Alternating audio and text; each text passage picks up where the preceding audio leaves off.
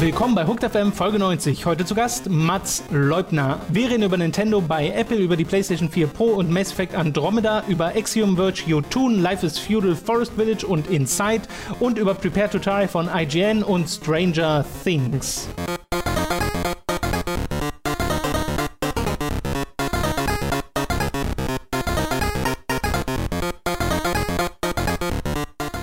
Mats, hm. hast du eigentlich einen offiziellen Rittertitel, wenn du von der Burg kommst? Oder wie wird das da gehandelt?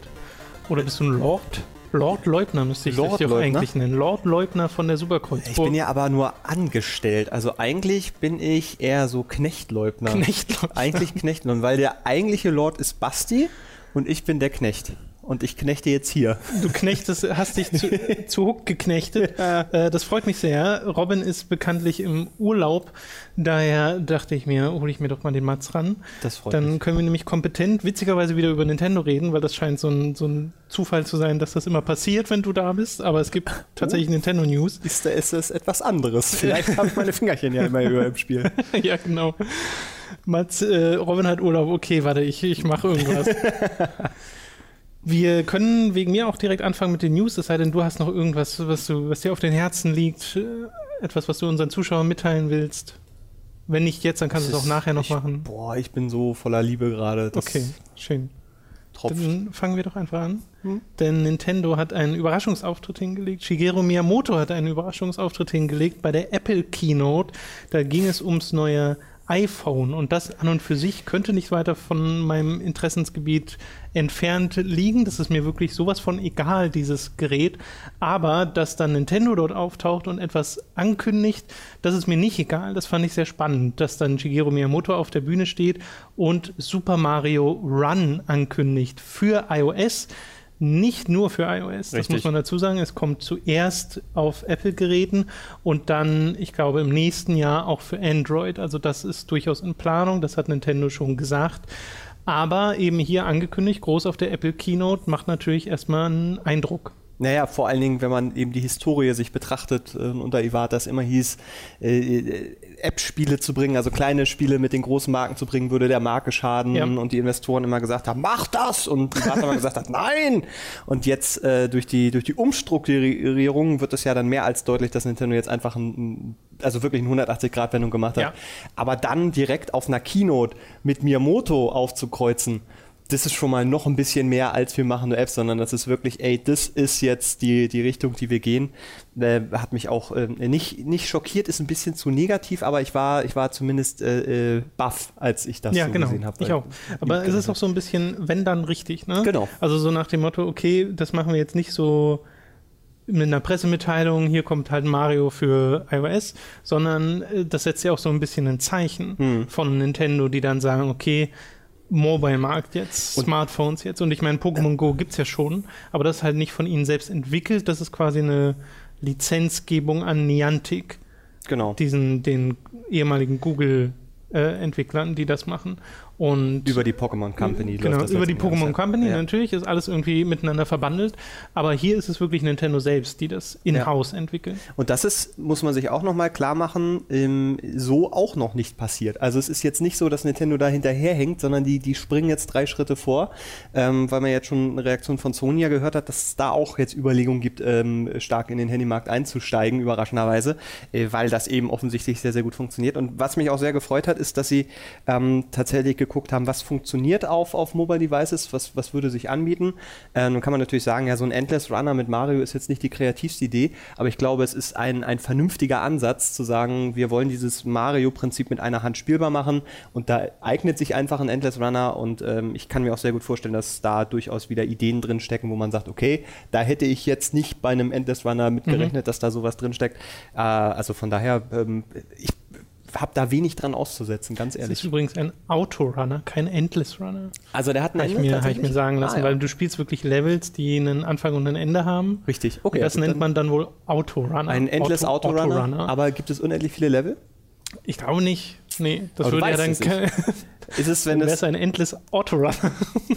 das ein Ja oder ein Auto Endless Runner? Ja. aber nee, auch nicht. Ach nee, ist ja auch egal. Also ich finde auf jeden Fall, also mir geht es da grundsätzlich wie, wie bei dir, dass es mir völlig egal ist, was auf so einer Apple Keynote gezeigt wird und ja. ähm, auch die, die, die, die Shitstorms und Hypes oder was auch immer, was da dann. Ja, wenn es dann über Kopfhörer-Anstecker ja, geredet wird, da bin ich dann so, da stehe ich dann außen dabei und nicht erstmal ein Popcorn, weil das würde implizieren, dass ich davon unterhalten werde, sondern hm. eher so, ich beobachte das aus der Ferne. Ja, genau, so, so ähnlich geht es mir auch. Ähm, aber in diesem Fall ist es dann wirklich so ein, so ein Hast du dir den Trailer ja. angeguckt? Ich habe mir den Trailer angeguckt, ich habe mir auch die, die Präsentation, wo Hattest du da nicht auch die ganze Zeit das Gefühl, warum rennt der nicht richtig? Ne, es, es, ist ein bisschen behäbiger, aber ich kann mir durchaus vorstellen, dass die späteren Level da dass dann mehr Modi gibt. Ja, ja, das hoffe ich so ein bisschen, ja. weil äh, an und für sich kann ich mir auch vorstellen, dass man dann irgendwie auf die Bahn wartet und ein, ne, so ein Mario-Level macht unterwegs auf dem Smartphone. Und es hat ja diese New Super Mario Bros. Ästhetik mhm. und auch die Musik scheinbar ja. von den Spielen, wo man jetzt natürlich sagen könnte, ja, schön, habt ihr gut recycelt. Ja, ist es ja, aber klar, aber äh, ich traue dem durchaus zu, dass es ein spaßiges Spiel ist. Es wird halt nichts Revolutionäres sein, aber allein schon Mario auf einer mobilen Plattform ist eine große Nummer. Na, vor allen Dingen äh, Nicht ernst, ernsthaft, Klons. Ja, genau, ernsthaft konsequent durchgezogen. Und wenn Miyamoto da steht und sagt, das ist unsere Vision von einer, einer, einer App mit Mario, ja. also einem, einer Mobile-App, dann ist da schon ähm, dann ist das ein Ausrufezeichen, wie du ja schon gesagt hast. Und ich finde es halt auch interessant unter dem Aspekt, weil ja auch dieses Argument war, wenn wir das äh, auf Smartphones bringen, warum soll dann noch jemand einen 3DS-Teil kaufen? Das ist so, finde ich jetzt ganz schön mit dieser Pokémon Go-Geschichte, weil was ja spielerisch einfach wahnsinnig platt ja. ist und unbefriedigend ist.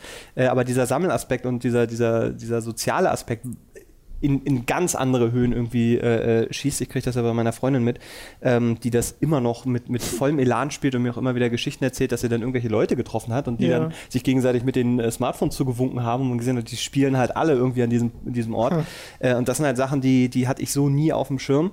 Ähm, und das sind auch Sachen, die beweisen, dass das durchaus in zwei oder auf zwei verschiedenen Bahnen laufen kann. Das ist nicht bedeutet, nur weil ich ein, ein, eine Marke sowohl auf einem 3DS oder vielleicht auf den X, wenn das in die Richtung geht, äh, dass das dann ausschließt, ähm, dass ich das auch auf dem, auf dem Smart Device bringen kann. Das kannibalisiert sich, kannibalisiert, kann, kannibalisiert. Kalli, kann, kannibalisiert sich nicht unbedingt. Ja, ich glaube, das ist der Fehlgedanke, den sowohl die Spieler wahrscheinlich vorher hatte, aber vielleicht auch Nintendo selbst, die mhm. dann dachten, okay, nee, wenn wir das jetzt machen, dann kauft ja keiner mehr unser 3DS-Kram. Aber ich glaube nicht, dass das so zwingend konkurrierende Produkte ja. sind, weißt du? Ja. Dass du, wie du schon gesagt hast, dass das auch durchaus parallel laufen kann. Was ich mich halt, also so ein Autorunner mit Mario zu machen, ist, glaube ich, eine sehr sichere Variante, da einzusteigen. Worüber ich mich tatsächlich freuen würde, also wirklich freuen würde, ist, wenn WarioWare äh, hm, auf, mhm. auf Mobile-Plattformen kommt, weil das mit einem Touchscreen, das hat ja schon äh, WarioWare Touched auf dem DS, auf dem Original DS gemacht. Es hat super viel Spaß gemacht und diese Art von Aneinanderreihung diverser Minispiele, die so ganz kleinen Input nur von dir verlangen, äh, die dann aber immer schneller werden, das kann ich mir mega gut vorstellen auf diesem Gerät. Also es gibt durchaus, denke ich, Möglichkeiten, wie man auch die, wie man auch andere Franchises von Nintendo rüberholen kann oder zum Beispiel, wie es Phantom Hourglass gemacht hat auf dem DS. Das hast du auch über Touchscreen gesteuert. Das könnte ich mir auch vorstellen, dass man das mit dem Finger dann halt macht oder so. Naja, oder ganz gesagt, dasselbe Prinzip wie in Mario jetzt mit Mario Kart, dass da eben dann Karts fahren. Also ich habe nur so ein bisschen Angst, ja, dass dann. Was ich nur nicht mag, sind so so ein digitales Steuerkreuz oder so. Nee, das, es das muss schon wirklich inhärent mit Touch. Deswegen meinte ich ja dieses, dieses Prinzip, wie, wie jetzt bei, äh, bei Mario Run, dass du äh, letztendlich das Kart fährt von alleine und du springst dann so, oder so, hm. so ein Quatsch. Ähm, ich habe nur halt in, in, der Richtung so ein bisschen Bedenken, dass dann, keine Ahnung, plötzlich dann wieder Marken ausgeschlachtet werden. Das ist bei Mario, ich meine, das ist nichts Neues, das passiert jetzt schon seit immer. Ähm, aber das dann, also ich will zum Beispiel jetzt nicht sowas wie, wie äh, mit Federation Force dann irgendwie kommt, dass dann irgendwie versucht wird, unter diesem Metroid-Mantel mhm. ähm, völlig anderes Spiel äh, drunter zu packen, weil ich mir dann vorstelle, da gibt es irgend so ein Metroid-Ding, wo du einfach nur aus der Ego-Sicht so Mohun-mäßig dann, dann Metroids abschließt. Ja, so, so und, und das ist so, so die einzige Angst, die ich habe, dass Nintendo jetzt sagt, wir hauen jetzt alles raus, was wir irgendwie haben, weil das funktioniert. Ähm, es wird ja funktionieren. Ne? Ich glaube, da hat keiner so richtig Zweifel dran. Ja, aber wie gesagt, ne, das, das, ich, es muss dann immer noch so ein bisschen bisschen Stil mit drin sein. Klar. So, und da, da hoffe ich, dass sie da ein gutes Händchen mit, mit haben und äh, dass man da nicht irgendwann da sitzt und sagt. Seal äh, of Quality. Ja, ja, ja. Naja, ja. aber äh, wie gesagt, ne, es, äh, es sind zumindest schon mal gute Vorzeichen. Genau, also das kommt übrigens äh, schon im Dezember für iOS und dann, wie gesagt, 2017 für Android, dieses Super Mario Run. Und äh, angekündigt wurde noch Pokémon Go auf dieser, wie heißt der, Apple Watch? Ah ja, Apple, die, die so? Apple Watch. Es gibt eine Apple Watch. iWatch? Ja, auf jeden Fall Watch, Watch? Auf, auf dieser Uhr. Ja. Ja, Da, wow. Wollte ich nur mal erwähnt haben. War meine Reaktion doch- auch so. Dachte ich auch so, mhm. Nehme ich sofort einen Kredit über 2000 Euro auf, um mir ein iPhone, eine Apple Watch und dann diese Ja. App auch noch zu kaufen. Ja, das ja. ist absolut äh, Kaufgrund. Kommen wir von Nintendo zu Sony, die die PlayStation 4 Pro enthüllt haben in einem Livestream, den ich mit Dani zusammen und auch mit euch zusammen im Endeffekt geschaut habe. Die Aufzeichnung davon gibt es auch noch. Allerdings ist mir schon selbst klar, dass der Wiederanschauwert diese, diese, dieser Streams jetzt nicht der höchste ist, weil äh, Sony hat da wenig gefeiert, sagen wir es mal so. Also sie kündigen ja im Endeffekt eine, ein Update ihrer bisherigen Plattform an und zusätzlich noch die PlayStation 4 Pro. Denn es gibt ja schon mal eine neue normale PlayStation 4, die vorher so als Slim geleakt war in jeder erdenklichen Form. Die, leak, die wurde verkauft. Die wurde verkauft. Das ist nicht leaken, das ist eine neue Stufe von Ich leaken. wollte gerade sagen, eigentlich muss man dafür ein neues Wort erfinden. Das ist Aber äh, das, das wusste man halt alles schon. Ja. Es ist jetzt keine Slim per se, es ist einfach das neue PlayStation 4 Modell, äh, das auch 300 Euro kosten wird nach wie vor. Und für 400 Euro kriegt man die PlayStation Pro ab November, 10. November ist glaube ich. Ja. Und die besitzt halt die Fähigkeit, Spiele, Filme oder generell Medien in 4K wiederzugeben. HDR-Unterstützung, was aber wohl über Firmware auch die normale PlayStation 4 dann bekommt, äh, was ich gelesen habe. Und das sind im Endeffekt, also das ist im Endeffekt das große Ding. 4K, das haben sie gepusht auf dieser Konferenz, dieser, die ging ja nur mal eine Dreiviertelstunde oder sowas. Über viel mehr haben sie gar nicht geredet. Das Ding ist, du hast mit dem Teil auch Vorteile, selbst wenn du einen normalen HD-Fernseher hast, nicht einen 4K-Fernseher. Aber das hat Sony nicht kommuniziert. Das und dann noch so ein paar andere Sachen, wie zum Beispiel, dass die PS4 Pro keine 4K Blu-rays abspielen kann, sind so Sachen, die Sony sehr in die Kritik gebracht haben in den letzten Tagen, weil diese Konferenz kam nicht sonderlich gut an. Die war stinklangweilig. Hm. Also das als allererstes, sie war, sie war stinklangweilig. Ähm, dazu kam natürlich dann wieder der Hype, der vorher aufgebaut wurde, weil die letzte, das letzte PlayStation-Meeting, äh, da wurde halt die äh, PlayStation äh, 4 gezeigt und es war ein großes Tara und Wow und Spiele.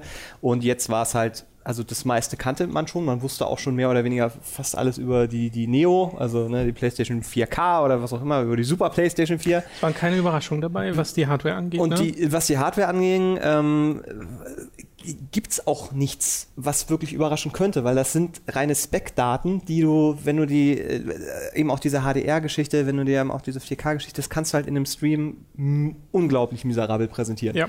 Das ist der erste Punkt. Das kombiniert mit einer sehr sehr langsamen Art und Weise der Präsentation. Es wurde unaufgeregt über die Dinge gesprochen, sehr technisch. Äh, es wurde nicht so viel Wert auf Show gelegt. Ähm, dann hast du die üblichen, üblichen Verdächtigen dann irgendwie da gehabt. Also zum Teil hast du ja auch Spiele gesehen, die einfach dann schon ihre zwei drei Jahre alt sind. Ähm, Call of Duty, ah, hm, so ist halt Call of Duty. Und dann dazu auch noch so eine, wie ich finde, wahnsinnig langweilige Mass Effect Andromeda äh, Präsentation, was war es ja noch nicht mal. Es war einfach, hey, sind zwei Minuten aus dem Spiel. Wir haben den besonderen Wert darauf gelegt, dass man diese HDR 4K-Nummer irgendwie sieht. Aber das, was du siehst, ist dann so, dass ich dachte, ja, das sieht halt aus wie ein, wie ein Science-Fiction Mass Effect. Und, äh, und dann verfloss das auch völlig, der Effekt. Ja, Mass Effect war, finde ich, die größte Überraschung, die, die dieser, diese Präsentation hervorbrachte, weil ich nicht damit gerechnet hätte, dass man quasi Gameplay sieht zu diesem Spiel. Äh, dass er dann auch sehr langsam startet. Er geht halt durch so ein Alien-Strukturen durch, alleine mit dem Rider, heißt er ja hier, der, der Held oder die Heldin. In dem Fall war es halt die männliche Variante, sind übrigens Geschwister, kam jetzt raus. Ist nicht so wie bei Shepard, dass du entweder die weibliche oder männliche Okay. Version des gleichen Charakters spielst, sondern du spielst entweder den Bruder oder die Schwester eines Geschwisterpaars. Auch kreativ, finde ich. Naja, fand ich nur interessant, dass Ja. das äh, zumindest ein bisschen anders ist dieses Aber Mal. wenn du nur einspielst, was ist denn mit dem anderen? Tja, der ist irgendwo Space. Wie genau, weiß ich nicht. Also das wird dann in die Erzählung einfach eingebunden, dass du einen Bruder hast oder eine Schwester, Die ist aber weg, Zigaretten der oder die irgendwo beim Zigaretten nicht mehr wieder kam. Und in dieser Demo hat man dann halt so ein bisschen gesehen, wie er rumgeschüpft ist mit dem, mit diesem, diesem Jetpack. Äh, Und dann an dem Punkt, an dem es interessant war, wo dann mal die Cutscene losging und die Action losging, war es auch schon wieder vorbei. Und ich glaube, das hat dem jetzt auch nicht so wahnsinnig gut getan. Ich habe mich zwar gefreut, mal so tatsächlich mal was zu sehen von Mass Effect, aber das, was ich gesehen habe, hat mich jetzt nicht hat meine Vorfreude jetzt nicht unbedingt erhöht. Ich meine, ich weiß, dass es gut aussieht, ja, aber das, daran hatte ich ja gar keinen Zweifel. Es, ist, es war halt kein Trailer, wo irgendwie eine Art nee, genau. von Dramaturgie irgendwie entstehen kann, wo, wo du am Ende mit so, oh, das, da will ich jetzt mehr sehen. Das war halt so, ja. warum zeigt ihr mir das jetzt? Es, es ist so, und ich meine, über einen gewesen. Stream kam sowieso nicht rüber, wie toll 4K ist. Das ist aber, glaube ich, ein Grundproblem. Also erstmal möchte ich vielleicht noch mal ganz kurz über, über den Namen PlayStation Pro reden. Ich, ich, ich dachte erst, es ist ein schlechter Witz, als ich das über Twitter Echt? mitbekommen habe, dass es PlayStation Pro heißt. Weil ich finde, wenn du dein Produkt Pro nennst, dann, dann, dann bist du verzweifelt. Äh, weil mir ist Sony vorher jetzt immer erzählt, wir wollen keine Zwei-Klassengesellschaft aufbauen, was die Konsolen angeht. Jeder, der eine Playstation hat, eine Playstation 4 hat, ist Teil dieser Familie und es wird sich im Detail natürlich ändern, aber jeder bekommt das gleiche Erlebnis. Was passiert denn, indem sie jetzt eine Konsole die Pro-Variante nennen? Pro steht für Professional. So, was sind denn die Leute, die sich für 100 Euro weniger eine Playstation oder eine normale Playstation 4 kaufen? Das sind jetzt keine Pro-Gamer oder, oder sind das jetzt sind das die Casual-Gamer? Was, was soll mir dieser Name sagen? Der weckt in mir einfach nur das Gefühl, ey, wir wollen irgendwie technisch kompetent wirken, indem wir es Pro nennen. Ich habe, also das, das war so von mir so, sofort so ein Anti-Gefühl. Ich will nicht eine, eine Spielkonsole haben, die Pro heißt. Dann bitte, also ich fand PlayStation Neo oder PlayStation 4K, das, da war noch ein gewisser Witz dabei und da weiß ich auch gleich, was diese Konsole kann. Nämlich, die ist auf 4K ausgelegt, die ist auf PlayStation VR ausgelegt, das ist ja auch noch so ein Aspekt, den man, den man da durchaus nochmal genau. erwähnen muss.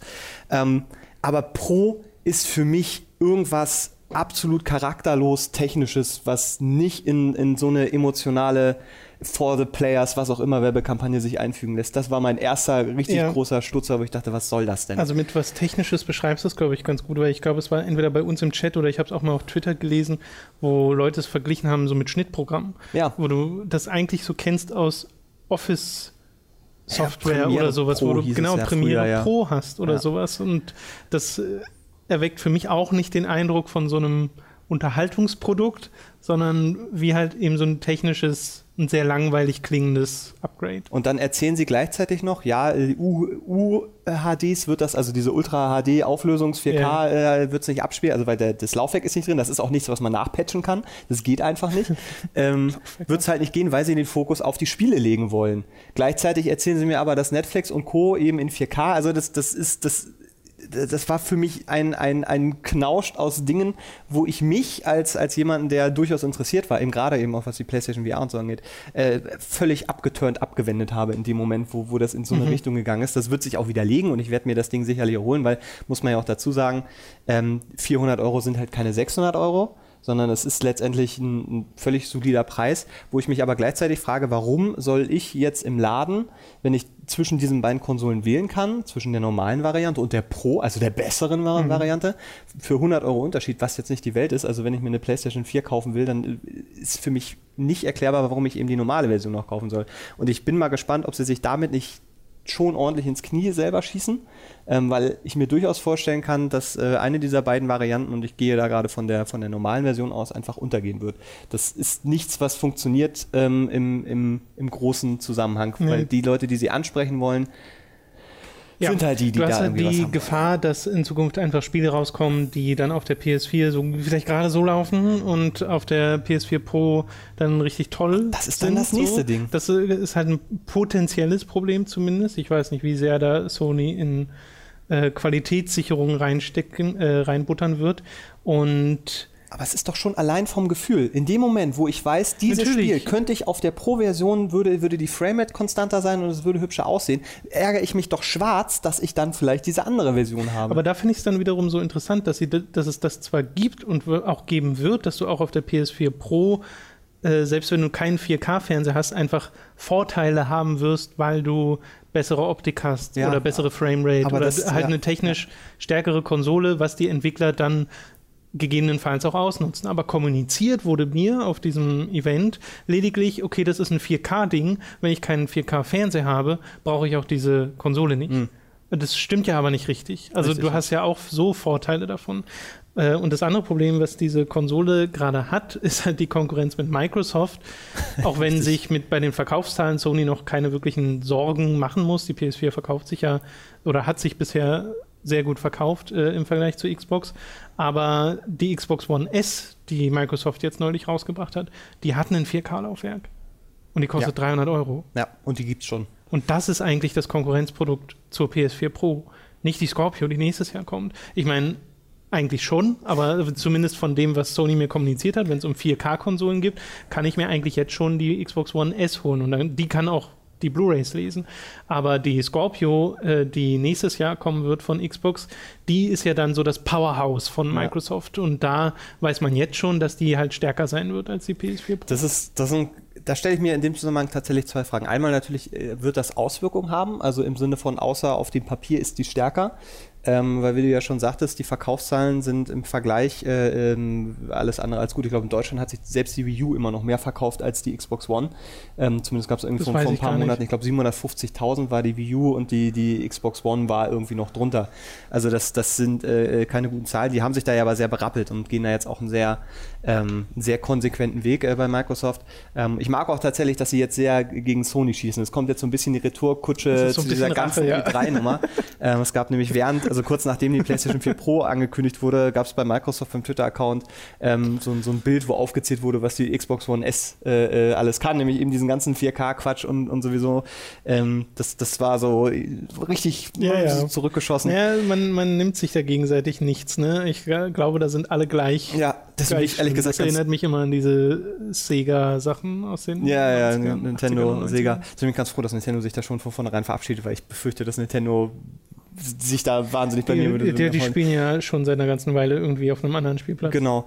Ja, finde ich schön auf einem anderen Spielplatz. Das ist nämlich beides. Es ist einfach mal geht's hier um Videospielkonsolen. Ähm, nee, meine, mein, mein Gedanken ist, äh, Gedankengang ist tatsächlich, ähm, dass wir jetzt an diesem Punkt sind, äh, den wir ja auch schon länger irgendwie mal, mal angekündigt haben, nämlich, dass du, ähm, wenn es die letzte Konsolengeneration ist, also wovon ich jetzt nicht so richtig ausgehe, mhm. aber das ist erstmal ähm, sagen wir mal, auf dem technischen Level ist, wo du die Unterschiede nicht mehr wahrnimmst. Weil ähm, gerade, ich finde, bei HDR oder diese 4K-Geschichte ähm, ist es ein guter, ein guter Punkt. Ähm, zum einen muss man gucken, wie ist überhaupt auf dem Markt äh, die 4K-Fernsehgeschichte verbreitet, also wen spreche ich überhaupt an. Äh, und zweitens sind das dann schon wieder Sachen, die ich, die ich schwer kommunizieren kann. Ähm, weil als sie diese HDR-Unterschiede gezeigt haben, und gesagt haben, jetzt gucken Sie mal und jetzt schalte ich HDR an und ich habe keinen Unterschied wahrgenommen. Und das, das, das, wenn das so schon schwierig ist, wie willst du das dann über normal ähm, ähm, äh, vermarkten, letztendlich über Fernsehwerbung oder Internetwerbung oder was auch immer? Äh, warum soll ich jetzt mehr ausgeben, außer dass das Ding Pro heißt und auf dem Papier halt diese Daten hat? Das ist halt kein SD-HD, das ist kein HD, Full HD, das sind so. Ja, der Unterschied ist einfach nicht so groß. Früher war genau. das halt immer ein viel größerer Sprung, der da gemacht wird. Genau, das heißt, was, wo, wo, womit die Technik äh, genutzt werden sollte oder muss, sind dann eben so Sachen, die ich, die ich merke. Also eben eine hohe konstante Framerate, eine Sache, dass ich vielleicht jetzt mehr Objekte auf dem Bildschirm äh, darstellen kann. Ich weiß nicht, äh, äh, Lost, das Zombie-Spiel Days, Days, Gone. Days Gone, ähm, wo mich allein die, die Anzahl der, der mhm. Zombies, die dann dargestellt wird, da dachte ich, okay, da merkt man einfach, dass man, dass man dass wir nicht mehr in der PlayStation 3-Ära sind, sondern so, dass das genau. ist dann das. Aber ähm, wo, wo ist das Verkaufsargument für eben eine, eine Scorpio oder eben eine, eine, PlayStation Pro? Außer, dass ich damit vielleicht so diese, diese First Adopter anspreche, die immer das Neueste vom Neuesten haben wollen. Aber ich als normaler äh, Typi äh, habe da, glaube ich, im Moment nicht so die Ambition. Also, also bei mir persönlich ist das auch, also weder die Xbox Scorpio-Nummer noch das jetzt, was Sony gemacht haben, sind für mich Sachen, die mich jetzt groß ansprechen. Bei der Xbox vor allem nicht, weil ich weiß, dass Microsoft gerade diesen Kurs fährt, auch alles auf PC zu bringen. Mhm. Und ich bin jemand, der schon immer auf dem PC spielt. Also PC war bei mir immer quasi die Hauptplattform, es sei denn vielleicht zu Nintendo-Zeiten, ähm, also zu SNES-Zeiten so. Und auch bei der PlayStation denke ich mir, dass es gibt immer noch genug Exklusivspiele, für die ich mir diese Konsole hole. Aber ob ich da jetzt eine Pro brauche, wage ich stark zu bezweifeln. Wenn natürlich mhm. irgendwann dann dieser Moment kommt, wo du merkst, okay, mein Spiel hier läuft in 20 Frames die Sekunde und auf der Pro in 40 oder so, dann denkst du dir auch so, hm, ja, jetzt hätte ich es schon gern, aber das 400 Euro sind dann schon nochmal eine Nummer. Ja, und plus, ähm, es kann ja durchaus auch passieren, nächstes Jahr. Ich hätte das gern wie früher. Das war einfach irgendwie, weil es sieht ja, die PS4 Pro, muss man ja dazu sagen, sieht ja aus, als hätte man einfach auf die aktuelle PS4 nochmal eine Schicht draufgelegt. Ja, hübsch dass ist du, es. Ja. Dass du das einfach machen könntest mit deiner aktuellen PS4. Aufrüstbar. So, ein- so ein ja. Ding raufrüsten Ja. und dann hast du mehr Power. Ja. Wie bei den, bei den, welche Sega-Konsole waren das, die dann am Ende aussah wie so ein Monstrum, wo du so viele Sachen Sega CD konntest. auch noch und Mega Drive 2 und ja, ja, also das, äh, naja, ich meine, diese Sache ähm, N64 konntest du ja auch aufrüsten, du konntest einfach die, die Six-Page-Pack, ja? ja, genau, einfach RAM-Zahl erhöhen und so. Ähm, da gab es dann auch Spiele, die nur damit liefen, da hast du das Ding aber gleich Fünf. mitgekriegt. Fünf oder so, aber das, das, also, da kann man natürlich über das Konzept auch meckern, ähm, aber ganz die ehrlich, das dann auch immer mitlieferten. ja, ja, das, das ist dann halt dieses Nintendo-Ding. Ja. Ja. irgendwie ist nicht so ganz durchdacht, aber Ja. äh, jetzt machen wir es doch. Äh, ja, dann liefern wir das einfach mit. Ähm, so, so absurd das dann war. Ähm, aber ich, ich, ich bin mir halt nicht sicher, ob, ob der Konsolenmarkt ähm, so funktioniert wie eben, keine Ahnung, der Smartphone-Markt, wo du einfach diese, diese Basis von Leuten hast, die jedes Jahr upgraden wollen. Ähm, und ob der Markt dann, also plus eben diese, diese Geschichte, dass du eben schwer kommunizieren kannst, was ist jetzt wirklich besser, was hast du jetzt davon, wen du in diese PlayStation äh, 4 Pro hast, ähm, das ist wahrscheinlich auch eine Sache des Marketings und der, eine Art und Weise der Präsentation und äh, das war, war tatsächlich, also viel schlechter hätte man es nicht machen können jetzt Nee, ich glaube auch, die hätten das mit wesentlich mehr Fanfare machen sollen und wesentlich mehr feiern und mehr hervorheben, dass du auch als nicht 4K-Bildschirmbesitzer Vorteile davon hast. So hat Sony da einfach mal ein bisschen in den Sand gesetzt, weil ich meine, das Ding ist wahrscheinlich zum einen für Leute, die gerade 4K-Bildschirme haben, an die wird das vermarktet und eventuell auch an Neueinsteiger, die sagen, welche PS4 hole ich mir denn jetzt? Äh, und dann, ich weiß nicht, wie sehr die 100 Euro Unterschied einem das ist im Zweifelsfall ein Spiel und dazu so, bewegen, dann zu sagen, okay, ich nehme jetzt doch die Pro, weil ich weiß, okay, das ist die bessere, so nach dem Motto. Ähm, keine Ahnung, wie sich das auf lange Sicht ausspielen wird, weil ich glaube, diesen Upgrade-Gedanken werden prozentual eher wenig Leute wahrnehmen, zumindest so, was man so als Gefühl bekommt, wenn man sich jetzt Reaktionen darauf durchliest. Ja, naja, ich meine, also das sind ja die, die einen Leute, die das im Internet dann wirklich aktiv verfolgen. Die andere Gruppe sind halt die Leute, die dann eben in, in, in äh, Fachmarkt gehen und sagen, ich hätte gerne PlayStation 4. Und dann stehen sie da, ja, nehmen sie die normale oder nehmen sie die Pro-Version? Ja, wo sind denn die Vorteile? Ah, die Pro-Version ist äh, technisch gesehen besser.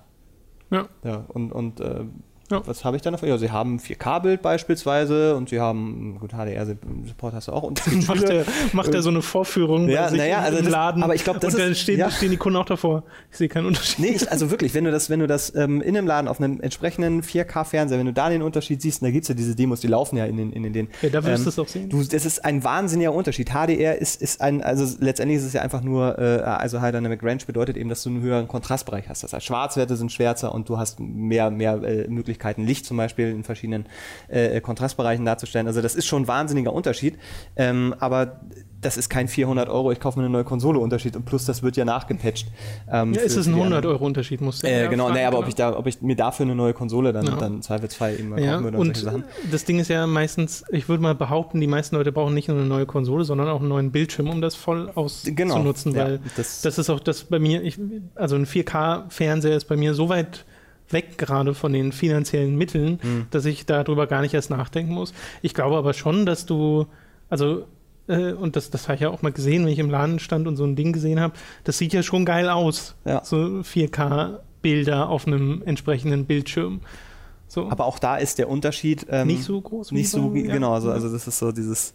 Ähm, was, was mir noch durch den Kopf gegangen ist, ähm, denkst du denn, wir, wir wollen alle schon eine, neue Konsolengeneration, wenn auch wenn es keiner so richtig sagt? Es ist ja, auch wenn da PlayStation 4 Pro ist, aber es ist ja schon einfach eine neue Konsole. du, du hattest ja vorhin schon angesprochen, ob es die letzte Konsolengeneration ist. Ich glaube, der Begriff Konsolengeneration wird halt ein deutlich fließenderer, Mhm. sodass du, dass das so nicht an einem Tag wird jetzt gesagt, so jetzt, sondern es wird so ein fließender Übergang in stärkere oder besser aussehende Spiele.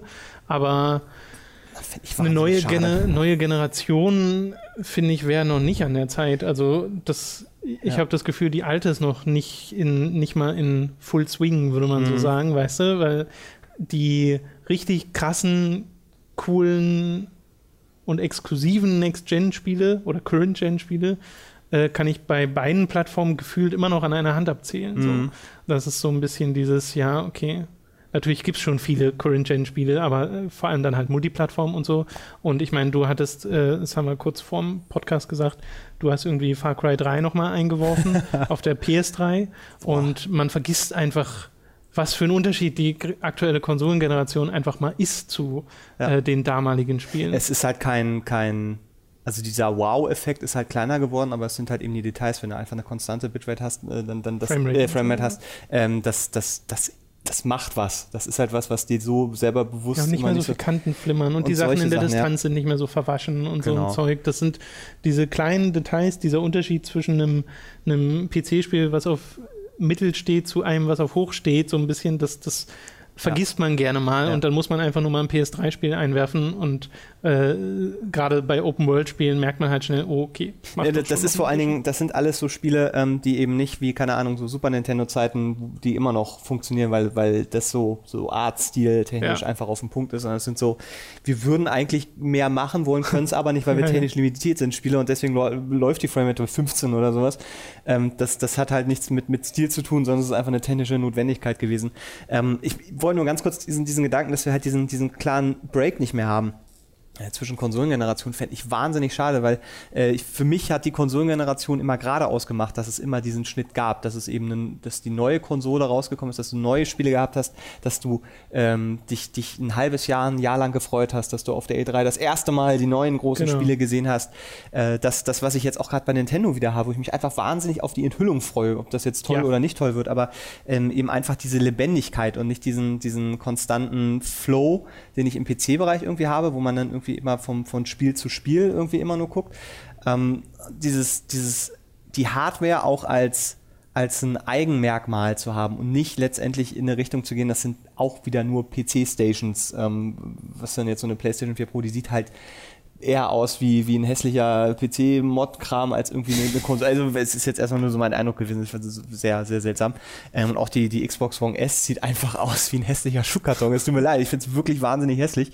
Ähm, aber da, da, weiß ich, da habe ich noch irgendwie so das Gefühl, das ist noch, ist noch eine Konsole und wenn jetzt so Microsoft und Sony irgendwie sagen, auf lange Sicht wird dieser Konsolenzyklus, ich meine, merken es ja jetzt schon, der, der bricht, ähm, und dann vielleicht nur noch Nintendo da ist, die alle fünf Jahre verzweifelt versuchen, ja, genau. total innovatives ja, Ich glaube, das Problem ist halt ein bisschen, dass du die AAA-Industrie hast, die einfach Spiele baut, die komplizierter sind, mm. teurer, länger dauern zu entwickeln, in vielen Fällen zumindest, und kürzere oder die Standard-Konsolenzyklen müssen da halt dann länger werden. Ja. Und das haben wir ja schon in der letzten Konsolengeneration gemerkt. Das werden wir auch hier wieder merken. Und deswegen gibt es jetzt, glaube ich, diese Upgrades, die dann auch irgendwie Entwicklern entgegenkommen sollen, dass sie da doch noch ihre technischen Spielereien machen können. Aber du spaltest halt nur mal ein bisschen deine, deine Nutzerbasis. Ja. Also das ist ja einfach so. Ja, naja, ich habe auch überlegt, ob ich mir jetzt ähm, irgendwie verarscht vorkommen würde, wenn ich jetzt irgendwie jetzt vor, vor einem halben Jahr oder so eine PlayStation 4 kaufen würde oder gekauft ja. hätte. Hm. Ähm, ich meine, das ist immer so, das ist bei jeder Technik so, dass, dass du, keine Ahnung, kaufst einen Fernseher, zwei Wochen später ist er im Angebot für die Hälfte. Kommt man sich auch verarscht vor, oder es gibt dann, es gibt ja immer was Besseres. Aber eben gerade, weil dieses Konsolending da investiere ich und habe dann fünf Jahre Minimum Ruhe und habe halt immer die Garantie, dass ich die, die, die Spiele auch so bekomme, wie sie mir beworben werden, weil das wird auch ein Riesending werden in dem Moment, wo, wo äh, keine Ahnung, äh, ein Horizon oder so beworben wird, werden die garantiert eben PlayStation Pro Material äh, zeigen und nicht das, was auf der PlayStation 4. Ähm, und wenn da die Framerate dann plötzlich kacke ist oder sowas, keine Ahnung. Also mal ganz blöd gesagt, das, das ja, wird ja. ja. auch so ein Punkt Nee, das werden. sind ja die Fragen, die man sich stellt, aber ja. das wird halt einfach die Zeit zeigen, ob sich, in welche Richtung sich das entwickelt. Ich würde gerne auch mal wegkommen von dem Gebiet, es sei denn, du hast noch einen, irgendwie einen finalen Gedanken. PlayStation Pro, doofer Name, das ist meine Kernaussage. ja, also so ganz begeistert, merkt er ja, sind wir nicht von dem ganzen von dem ganzen Ding. Wir kommen zu den Spielen, die wir gespielt haben die Woche. Ich habe natürlich World of Warcraft weitergespielt, will aber diese Woche mal nicht drüber reden, weil wir das in den letzten Wochen schon hatten und außerdem mache ich auch gerade parallel ein Video dazu. Oh. Äh, aber ich habe zum Release der Wii U-Version Axiom Verge ah. gespielt. Und äh, das ist ein Metroidvania-Spiel, also sehr einfach Metroid eigentlich. Also ja. schon wirklich, es ist so unfassbar Metroid, äh, 2D-Metroid.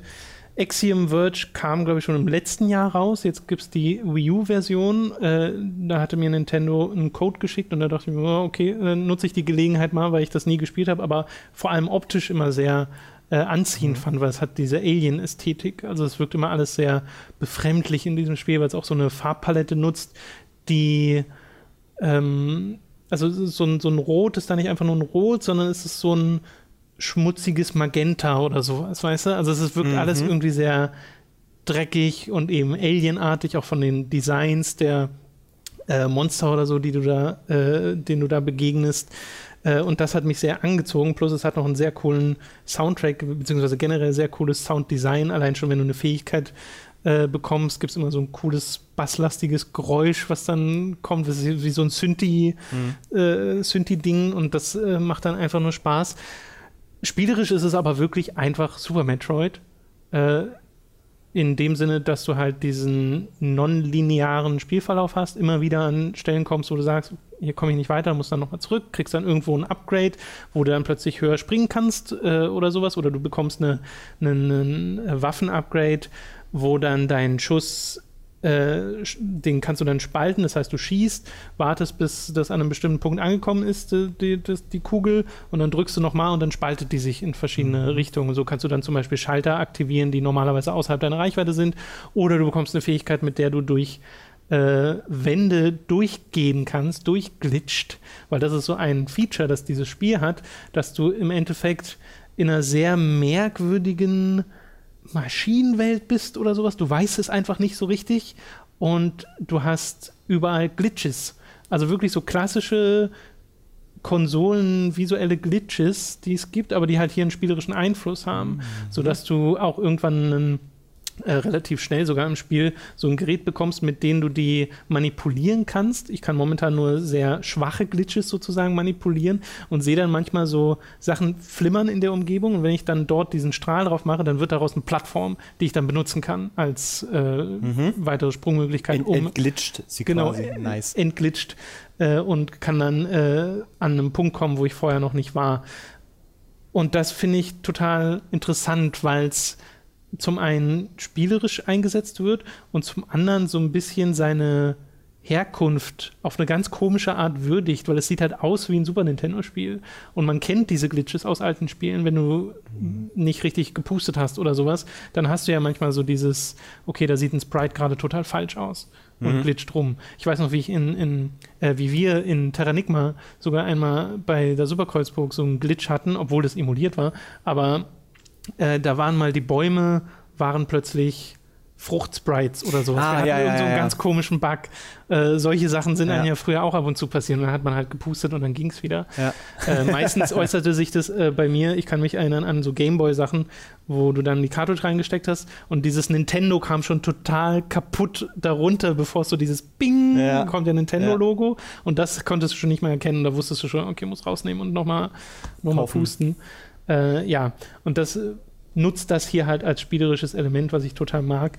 Äh, spielt sich auch total flüssig, ist auch ein ziemlich guter Port von allem, was ich äh, hier mitbekomme. Mhm. Hast auf dem Gamepad die Map oh, und oh, äh, die Items und alles, also so eine Übersicht. Das ist tatsächlich mal halbwegs nützlich. Kannst aber auch sagen, dass du einfach nur auf dem Gamepad spielen willst, mhm. Äh, so ganz normal. Äh, das gefällt mir ganz gut. Nur habe ich hier das gleiche Problem, was ich bei allen Metroidvania-Spielen habe. Wenn ich die Wahl hätte, wäre es mir lieber, wenn das ein linearer Inszenierter. Äh, inszeniert relativ, aber halt ein lineares äh, Jump'n'Run wäre ah, okay. oder Jump and Gun, ähm, weil dieses irgendwo hinzukommen, mich durch einen langen Gang zu kämpfen, mich zu freuen, dass ich das halbwegs gut geschafft habe und dann festzustellen, hier komme ich nicht weiter, das motiviert mich irgendwie nicht. Also aus irgendeinem Grund greifen diese klassischen Metroidvania-Mechaniken bei mir nicht, zumindest in diesen Sidescroller-Spielen. Also ich glaube, ich kenne kein einziges, wo ich so wirklich sage, das hat mir total viel gegeben und das mochte ich total gerne. Mir ist da die lineare Variante immer lieber.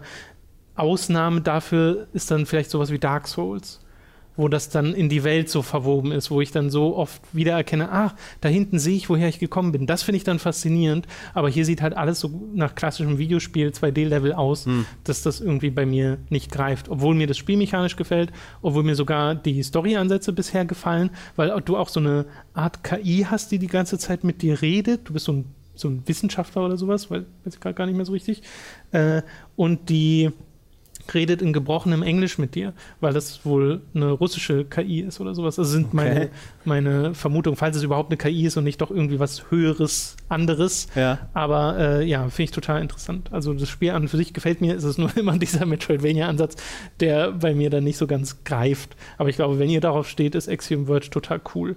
Ja, das ähm, ist eine Sache, äh, die, die mich auch äh, schon öfter tangiert hat, so. gerade weil immer alle gesagt haben, oder jedes Review, das ich dazu irgendwie gesehen oder gelesen habe, dann hieß es immer, es ist einfach ein, ein es ist halt Metroid äh, hm. im besten Sinne. Es also, ist das es Metroid, das Nintendo nicht machen will, so ein bisschen. Genau, das, das sowas in der Richtung, eben das plus eben dieses ähm, sehr eigene Design, finde ich. Also es ist ja nicht so, ähm, es ist, also es, es wirkt nicht so, als wäre es sich zusammengeklaut oder irgendwie äh, soll auch wieder alles Nommage an, sondern klar, es hat eben visuell diesen, diesen Metroid-Stil, aber ähm, durch diese sehr eigene, eigene Ästhetik, wie du schon sagst, zum Beispiel durch die Farben oder eben auch eben die, die Gegnertypen, ähm, entsteht da was Eigenes. So, und das, mhm. das finde ich ganz, ganz spannend. Ähm, gleichzeitig bin ich aber, weil ich weiß, dass so ein Spiel von der Zeit wahrscheinlich viel fressen wird, ähm, und eben auch so, so, eine Sache ist, das spielst du nicht mal eben zehn Minuten, weil wenn du dann eben diesen Gang lang gelaufen bist und feststellst, da kommst du jetzt gerade nicht weiter, dann so, dann musst du halt zurück und, und, gucken. Ansonsten fängst du am nächsten Tag wieder an und weißt überhaupt nicht mehr, was du eigentlich machen wolltest. Und das ist so bei mir ähm, ist so, so ein Nicht-Spielgrund gerade. Wobei ich das in recht kleinen Dosen gespielt habe. Also ich habe das jetzt ja. insgesamt vielleicht so drei Stunden gespielt oder sowas und habe auch schon irgendwie, also du kriegst am Anfang im Safe Screen so eine Map-Anzeige in Prozent und das sind schon über 30. Okay. Also okay. scheinbar habe ich schon einen ordentlichen Teil des Spiels gesehen. Ähm, ich weiß auch gar nicht, vielleicht waren es schon mehr. Ich weiß gar nicht, wann ich das letzte Mal auf diese Anzeige geguckt habe. Drei Stunden 30 Prozent? Auf jeden Fall. Schon, schon eine ordentliche äh, Zeit, ja. Genau, also es scheint durchaus auch viel oder genug Spiel drin zu sein. Mhm. Ich kann dir jetzt nicht sagen, was dann später noch alles dazukommt, aber du hast halt diesen klassischen Upgrade-Gedanken. Also wie gesagt, das ist so Super Metroid, dass du ja auch diese Übergänge hast, diese kleinen Schlauchtore, mhm. durch die du durchgehst ja. und dann ins nächste kommst. Nur musst du hier nicht drauf schießen. Äh, das ist halt so eindeutig, woher es kommt. Selbst diese Safe-Spots sind so kleine eiartige Kapseln, die so runterfahren, wenn du dich reinstellst und dann wird gespeichert und dann fahren sie wieder hoch und lassen dich raus. Mhm. Also erinnert halt auch total an Metroid. Ich weiß, ich, weiß, ich vor ein paar Tagen gelesen hatte, dass der Entwickler äh, Nintendo vorgeschlagen hat, für die Wii U-Version äh, so ein Samus-Suit äh, mit zu integrieren und äh, Nintendo hat gesagt, hm, das ist jetzt ein bisschen zu viel. Ähm, also dabei wäre sich das voll angeboten. Ja, naja, wahrscheinlich ist es deswegen, wollten sie es ja, irgendwie nicht aus irgendwelchen Gründen, keine Ahnung. Vielleicht kommt ja noch irgendwas, vielleicht wollen sie auch nicht, dass das jetzt zu sehr, äh, dass es heißt, ha. das ist so ein inoffizieller Metroid-Teil ja, oder so, weiß ich nicht. Ähm, oder haben gesagt, nee, finden wir einfach doof oder das ist rechtlich schwierig oder keine Ahnung. Aber das war so dieses, also macht ja auch gar kein Geheimnis draus, was es sein will. Find nö, ich, nö, nö. Ähm, was ich da, was mir dabei auch noch eingefallen ist, sind so Sachen, ähm, ich habe es jetzt bei dem Entwickler nicht mitgekriegt, aber es wird ja gern ähm, geschrien, das ist alles nur zusammengeklaut. Ähm, Gab es aber hier in der Form eigentlich nicht, ne? sondern es wurde einfach als das gesehen, was es sein soll, eine schöne Hommage an. Ja, ich, ich, weiß, also ich glaube, so viel von der Rezeption für Axiom Verge habe ich gar nicht mitbekommen, aber das, was ich mitbekommen habe, war auch immer positiv. Mm, okay. Wo dann auch immer separat nochmal Optik und Soundtrack gelobt wurde ja. und dem kann ich mich halt einfach nur anschließen. Äh, bei mir ist halt, wie gesagt, einfach diese Metroidvania-Abneigung nach wie vor irgendwie vorhanden. Äh, weiß auch nicht, warum das, warum das es mir so geht. Im Kind irgendwelche Erinnerungen. Äh, das ist auch der Grund, weshalb ich nicht einen Metroid durchgespielt habe. Also, so. Ja, ja. Es ist dann halt einfach. Du so. wurdest nie belohnt für deine Mühe. Ja, weiß ich nicht. Es ist ja komisch, die machen mir ja Spaß, die Spiele, aber nicht ja. genug, um dann wirklich zu sagen, okay, da so durch zu, mich durchzubeißen. Äh, egal. Ja. Äh, ich will noch eine Sache kurz erwähnen. Ich habe nämlich auch einen, den Wii U-Port von Yotun gespielt. Äh, Yotun ist ein Top-Down handgezeichnetes ähm, naja, nicht wirklich Rollenspiel, eher Action-Adventure, wo du mit einer der Wikingerin Thora äh, gegen die Jotun vorgehst, was einfach nur nordische Riesen sind. Hm. Und äh, das äh, gibt es ja schon für PC und äh, die Konsolenvariante für PS4 und Co. gibt es auch schon, wobei ich jetzt nicht weiß, wie da der Stand ist, also ob es das jetzt für, nur für PS4 gibt oder auch für Xbox. Ähm, äh, jedenfalls hat mir das Spiel richtig, richtig gut gefallen, damals, als es rauskam. Ist jetzt auch schon wieder ein paar Monate her. Du hattest das dann Weil diese, diese Bosskämpfe sind der Hammer. Die sind so cool inszeniert äh, und äh, machen auch spielerisch Spaß. Also, das ist auch einfach wieder audiovisuell ein tolles Spiel. Wie gesagt, jetzt die Wii U-Version gespielt und da verliert es ein bisschen was, weil es ist jetzt technisch nicht die sauberste Konsolenumsetzung. Also okay. da ist es wirklich so, dass es ruckelt komisch. Also es sind so Nachladeruckler, die ab und zu mal reinkommen, wenn du durch die Gegend gehst, was dann einfach sehr unsauber wirkt. Und mir kommt es auch so vor, als wäre es geringer aufgelöst als die, äh, als die anderen Varianten. Äh, das fand ich, hat mich da so ein bisschen abgeturnt. Also da würde ich nach wie vor sagen, U2 ist ein großartiges Spiel oder ein sehr tolles Spiel zumindest und äh, sollte man gespielt haben, aber dann vielleicht nicht auf der Wii U unbedingt. Und ist ja auch nicht das erste Mal, dass so ein Port auf Wii U jetzt nicht Ich wollte gerade sagen, diesen Satz, äh, den kann man, glaube ja. ich, hört man oft. Nee, ich okay. fand den Kontrast nur so schön, weil bei Axiom Verge ist mir nichts aufgefallen, das hat sich total, ähm, ja, hat sich so angefühlt, als wäre das sehr gut beheimatet auf dieser Konsole, mhm. dieses Spiel. Vielleicht auch wegen dieser ganzen Metroid-Anleihen. Äh, hat sich sehr natürlich angefühlt. Äh, und da ist mir auch keine technischen Probleme sind mir da aufgefallen und bei YouTube aber mh, hm, schon ein bisschen. Ja, ist wahrscheinlich auch äh, ein bisschen der Support von Nintendo, der vielleicht ein etwas anderer war oder ich keine weiß Ahnung. Ich nicht, vielleicht nicht, was, da ist das steckt. Ding halt auch technisch. Ich meine, selbst das neue iPhone, glaube ich, die Wii U locker in die Tasche. technisch auch mal sagen. ja, ist so. Ich habe das, ja. das ist, äh, ja. Ne? Was hast du gespielt, Mats? Boah, was habe ich gespielt? Ähm, ich stecke gerade ganz, ganz furchtbar in äh, äh, Life is Feudal. Sagt man, sagt, sagt Feudal? Ich glaube, man sagt Feudal. Ja. Ich finde, es ist ein furchtbarer Name. Es ist ein furchtbarer. Das Leben ist feudal. Ähm, Forest Village. Ich, äh, so wie ich es verstehe, äh, Life is Feudal ist, ist ein eigenes Spiel, ist eine eigene mhm. Spieleserie, weiß ich nicht, aber so wie man ein eigenes Spiel. Da habe ich vorher nie so viel von gehört. Also, das habe ich noch 2000 14 hat das, glaube ich, der Jonas bei Giga mal gespielt. Okay, also ist das dann auch so ein Aufbau, bla bla Kram? Ja, ja, ja das ne? war okay. auch irgendwie sowas, wo man sich Dörfer baut und so Kram. Ja. Ähm, weil äh, Forest Village ist jetzt, glaube ich, in äh, Steam Greenlight oder sowas ähm, rausgekommen und ich ähm, habe da die Screenshots gesehen und dachte, oh, Banish 2 gekauft. ähm, und ich habe erst, während ich dann irgendwie die, die erste halbe Stunde gespielt habe, habe ich dann wirklich gecheckt, dass es erstens überhaupt nichts mit Banish zu tun hat, also der Entwickler oder es hat nichts damit zu tun. Ja. Es ist aber de facto eins zu eins und wirklich eins zu eins dasselbe Interface. Ähm, also die Menüleisten, ähm, das ist alles exakt wie, wie bei Banished. Ähm, es sieht deutlich besser aus als Banished. Mhm. Ähm, und es spielt sich auch ein Stück weit anders als Banished. Also da gibt es ja sehr, sehr viele Leute, die dann sagen, es ist Banished 2. Ähm, also ist denn Banished vielleicht einfach mal Ach so, die, genau, vielleicht soll man es mal eben sagen. Banished ist äh, letztendlich ein, ja, ein, eine, ein, eine Aufbausimulation, wo man eben sein Dorf hat. Das Grundkonzept ist da, da gibt es, ich glaube, fängt an mit zehn Leuten, die vertrieben wurden und die müssen jetzt im ja. Wald äh, unter härtesten Bedingungen anfangen, ein kleines Dorf aufzubauen.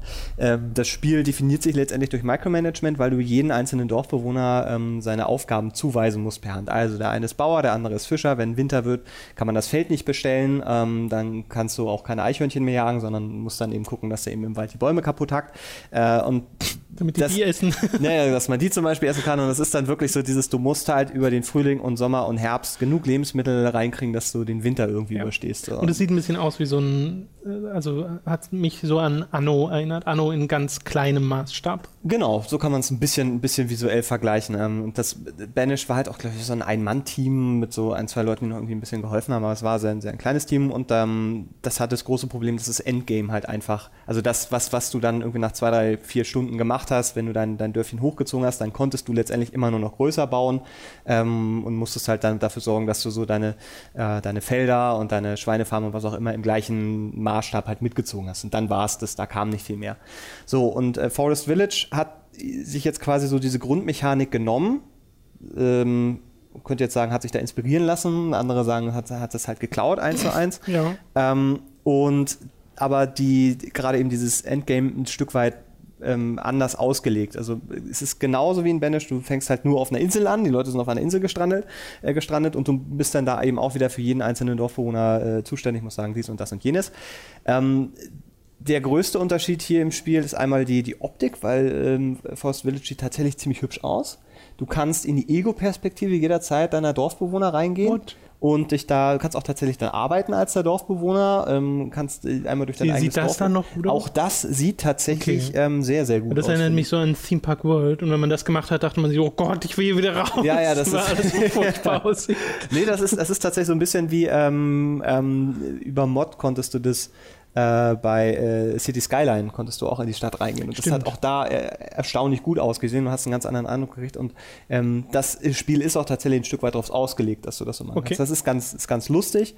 Ähm, ist strategisch manchmal auch ganz schön, einfach um zu gucken, wie, wie funktionieren die Laufwege.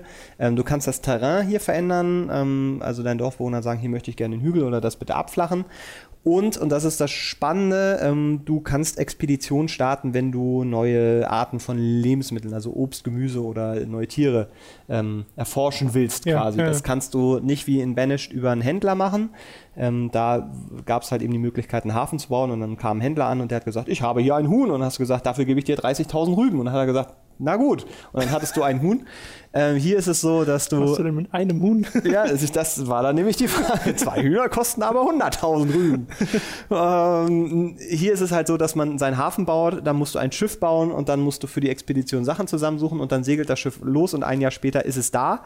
Äh, oder auch nicht. Mir ist jetzt von vier Expeditionen zweimal das Schiff abhanden gekommen, Oh wo ich jedes Mal sofort das Spiel ausgemacht habe. Ich dachte, es kann nicht sein, dass ich jetzt wirklich ewig Ressourcen gesammelt habe und das sind wirklich anstrengende Prozesse, die man da durchlaufen muss. Ist das dann Ähm, einfach so eine prozentuale Chance, dass das failt, oder was? Ja, keine Ahnung. Gerade sind es halt ja so 50 Prozent und das finde ich schon, schon Oh. happig, weil das ist nicht sehr belohnt.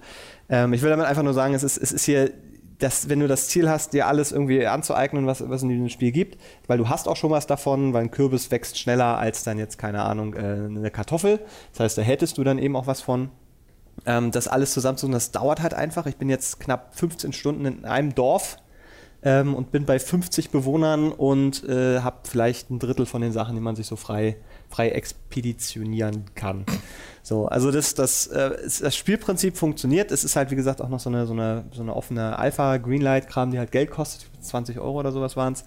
Und ähm, das hat mich in weiten Teilen ähm, da sind aber noch ganz, ganz viele Sachen, wo ich mir wünschen würde, würden sich auch von Banish klauen. Ähm, so so äh, Daten zum Beispiel, wenn man sieht, okay, ähm, wo laufen die Leute lang? Also einfach mehr Hintergrundinformationen, äh, wie lange brauchen sie, wie auch so Einstellungsmöglichkeiten, dass ich für die Felder zum Beispiel sagen kann, was großartig wäre, dass dieses Feld nur bestellen von, äh, von Februar bis August. Weil das musst du alles im Moment per Hand machen, weil die Idioten versuchen auch wirklich im Winter, wenn minus 15 Grad sind, Okay. versuchen sie da Kartoffeln auszusehen, was natürlich dann nicht klappt. Also es sind so, so ganz, ganz viele Sachen, wo, wo sicherlich noch viel passieren kann. Ähm, Ist das im Early Ist es ist im, das schon- im Early Access, Okay. genau so. Und das ist, das ist halt dieser, dieser Punkt. Ich sehe da durchaus auch genug Potenzial, was, was Eigenständigkeit angeht. Ähm, also es ist nicht nur Banished 2.0, sondern Mhm. es hat schon so ein paar andere Ansätze. Da funktionieren ein paar Sachen anders. Ist dann so Ähm, ein Fall von, es ist oberflächlich, Banish 2.0, aber in der Tiefe nicht, oder äh, was? Naja, sagen wir mal, es ist schon so oberflächlich und wenn du noch unter die Oberfläche so die ersten so, okay. Meter drunter Okay. gräbst, da sieht es auch noch genauso aus wie Banished. Das sind dann wirklich so Detailsachen. Also für jemanden, der Banished nicht wirklich viel gespielt hat, der wird, der wird keinen Unterschied sehen, außer dass es hübscher ist. Äh, Finde ich aber ganz faszinierend, diese ganze Debatte, die da drum läuft, weil du in, in den Foren tatsächlich wütendste Einträge hast oder auch im Reddit, wo Leute meinen, wie kann er sich erdreisten, einfach Banished zu klauen Ja. und da damit Geld zu verdienen? Das geht halt nicht. Ähm, wo, wo dann aber auch Leute da sind, die sagen, ey Leute, Videospiele haben immer davon gelebt, dass sie sich gegenseitig inspiriert haben. Äh, kein Spiel hat bei Null angefangen, sonst würde würd ja total furchtbar sein. Ich glaube, hier ist halt der Fall, dass du das nicht inspiriert wurde von einem äh, AAA-Spiel Mhm. und das dann ein Indie-Entwickler übernommen hat, sondern von einem kleinen Indie-Entwickler geht das aus. Ja. Ich meine, es sind halt beides Indie-Entwickler und ich glaube, da sind die Leute viel empfindlicher und springen eher mal in dieses, okay, das muss jetzt beschützt werden, Ja, in diesen Modus ja, ja. rein, weil City Skylines zum Beispiel ist ja ein Spiel, was unglaublich viel von dem letzten SimCity übernimmt. Also das Interface sieht dem total ähnlich von äh, SimCity 2013 und äh, auch spielerisch ein paar der Hm. Arten und Weisen, wie sich dieses Spiel spielt, ähneln halt logischerweise SimCity, weil SimCity so viel etabliert hat dort. Äh, aber da kommt, glaube ich, keiner und sagt, wie könnt ihr nur? Ja, da liegt halt auch noch der Fall so, dass äh, die, die eigene SimCity-Marke sich selber an die Wand gefahren Ja. hat und hier einfach dann eine wunderbar großartige äh, Alternative sich aufgebaut Ja. hat. Äh, und wie gesagt, bei, bei Force Village, die haben halt das Interface übernommen. Ende. Ja, ich glaube, das, ist halt, wenn, du- wenn ein- du schon oberflächlich so ein. Ich meine, da, da, da kann man auch durchaus mal einen Vorwurf draus machen, dass man sagt, okay, habt ihr denn da gar keinen eigenen Impuls Mhm. zu sagen, hey, das ist vielleicht ein bisschen problematisch, wenn man das so macht, äh, weil das muss man doch kommen sehen, Ja, das, das, dass das da ist eventuell halt, der ja. eine oder andere kommt und dann sagt, äh, das sieht aber exakt so aus wie hier. Und ich habe es halt gekauft, weil ich dachte, es ist, es ist einfach ein, eine Weiterführung ja. oder derselbe steckt da mit drin und die haben jetzt zusammen und bauen das nochmal weiter aus. Darauf, also mein Fehler, weil ich hätte jetzt auch noch ein bisschen nachrecherchieren können, aber ich habe es halt sofort gekauft, weil ich dachte, ja, geil. Es, es ist, so wird es ja wahrscheinlich einigen gehen. Es erinnert mich auch so ein bisschen an diese Sache mit Human Fall Flat, was wir bei Time to 3 gespielt haben, wo wir zuerst dachten, das hätte irgendwas mhm. mit Gangbeasts zu tun, weil die Stimmt, Figuren ja. sehen halt genauso aus und bewegen sich genauso und das ist dieses physikbasierte, kommt aber von anderen ähnlich, Leuten. Ja. Also ja, ja, ist, ist äh, problematisch. Also ich, ne, man kann es ein bisschen geschickter machen, indem man vielleicht so ein bisschen Eigenständigkeit, was, ja, was Design ja, und so angeht. Aber wie gesagt, wer Banish mochte, der wird das auch mögen. Okay, das ist so ein ganz klassischer Spielejournalistensatz. Naja, weil es quasi schon auch äh, fast gleich ist. also das, ähm, ja. Okay, dann belassen wir es doch dabei. Life is Feudal Forest Village. Ja. Mein Gott, warum macht man aus Life is Feudal so eine Franchise? Name. Nee. Du hast noch Inside, über das du reden ja, wolltest. Ja, ja, ja, ja, Inside. Das ähm, habe ich immer noch nie, selbst nicht gespielt. Robin hat das ja gezockt äh, und vor ein paar Wochen mal drüber geredet es hat, und das, das ist jetzt wirklich so, es hat mein, meine Sicht auf Videospiele äh, grundlegend geändert. Also grundlegend? In, in, ja, in einigen Bereichen grundlegend. Ich äh, sehe Videospiele, ähm, weil, weil ich mir tatsächlich das erste Mal gespielt, äh, den Gedanken gemacht habe, was, was für ein, eine Kunstform sind Videospiele eigentlich? Also ist ja. eine darstellende Kunst? Ist es, ist es äh, so. weißt du, also ist es eine Interaktionskunst? Ähm, und meine Freundin hat mich dann drauf gesagt und gesagt, es ist letztendlich eine Performance-Kunst, weil das Videospiel für sich ist nicht, ist keine Kunst. Das Kunstwerk entsteht erst, wenn du als, als, als jemand, der es bedient, zum Leben erwächst. Ansonsten hast du halt den Startbildschirm, wenn du es anschaltest. Das ist ja nicht das Videospiel. Mhm. Das Videospiel entfaltet sich ja erst, wenn du spielst. Ähm, was Inside macht, ist die fast noch einen Schritt weiter zu gehen, ähm, nicht nur eine vierte Wand zu entfernen, ähm, sondern alles, was dahinter ist, also einzubeziehen äh, Inside macht. Es ist schwer zu beschreiben, wenn man, wenn man nicht ins Detail gehen kann. Äh, Tom, hast du wie gesagt, nicht gespielt. Ich möchte jetzt nicht, nicht, nicht spoilern, aber es, ist, es macht etwas, ähm, wo ich mich tatsächlich, als ich es dann durchgespielt hatte, es gibt so zwei, zwei, drei, vier Stunden maximal. Ja. Also es ist, äh, ist, auch tatsächlich spielerisch leichter als Limbo, als der Vorgänger. Ähm, ich habe es direkt danach nochmal gespielt, habe dann mir sechs Artikel durchgelesen, habe es dann nochmal gespielt und habe es jetzt tatsächlich dann nochmal gespielt, ähm, um nochmal das gesamte Videomaterial zu, zu haben, weil ich da gerne. Ähm, Braucht man beim zweiten Mal auch zwei bis vier Stunden? Ja, beim zweiten Mal dann sind es eher zwei, zweieinhalb okay. oder sowas. Also wie gesagt, also die Rätsel ähm, sind nicht besonders kompliziert oder komplex. Äh, es, ist, es ist auch von, vom, vom Jump-and-Run-Aspekt her äh, deutlich zurückgeschraubt. Also es ist, okay. es ist ziemlich, ziemlich simpel, was das angeht, aber ähm, was hier passiert, ist einmal das, das Storytelling. Es ist sensationell ähm, in seiner Art, wie es sich präsentiert. Es in, also es gibt keine Sprache, es gibt eigentlich keine Schrift. Ähm, das Einzige sind irgendwie so Zahlen, die mal auftauchen. Ähm, und das ist halt, es erzählt sich halt alles durch seine Atmosphäre und so durch Details ähm, und eben auch durch die, durch die Welt, die schon durch Limbo ähm, etabliert wurde. Weil man kann durchaus äh, mehr als ein Argument finden, zu sagen, es spielt in derselben Welt. Tatsächlich, ähm, Sequel ist sozusagen. Äh, naja, ob es ein Sequel ist oder ein Prequel ist, das ist dann nämlich die mhm. Frage. Auch da kannst du, finde ich, in beide Richtungen argumentieren. Ähm, und es, es, es, es saugt einen so ein, ähm, das habe ich tatsächlich auch seltenst gehabt. Bei Limbo gab es immer so Ansätze, weil Limbo ja auch so ein, ein wahnsinnig dichtes atmosphärisches äh, Werk ist, wo, wo, du, wenn du einmal drin bist, ja. ähm, gar nicht mehr so richtig zum Hinterfragen kommst, sondern du, du, du gehetzt bist, weil das so einen Druck auch aus dich ausü aufübt, äh, ausübt. Ähm, und das macht Inside auch, aber auf eben eine andere Art und Weise. Plus es gibt einfach einen, einen so wahnsinnigen Mindfuck, ähm, der, der in diesem Spiel passiert, der mich auch völlig kalt erwischt hat, weil ich mich da nicht gespoilert habe. Ich weiß gar nicht, wie ich das gemacht habe, aber ich, ich wusste das nicht, dass das kommt.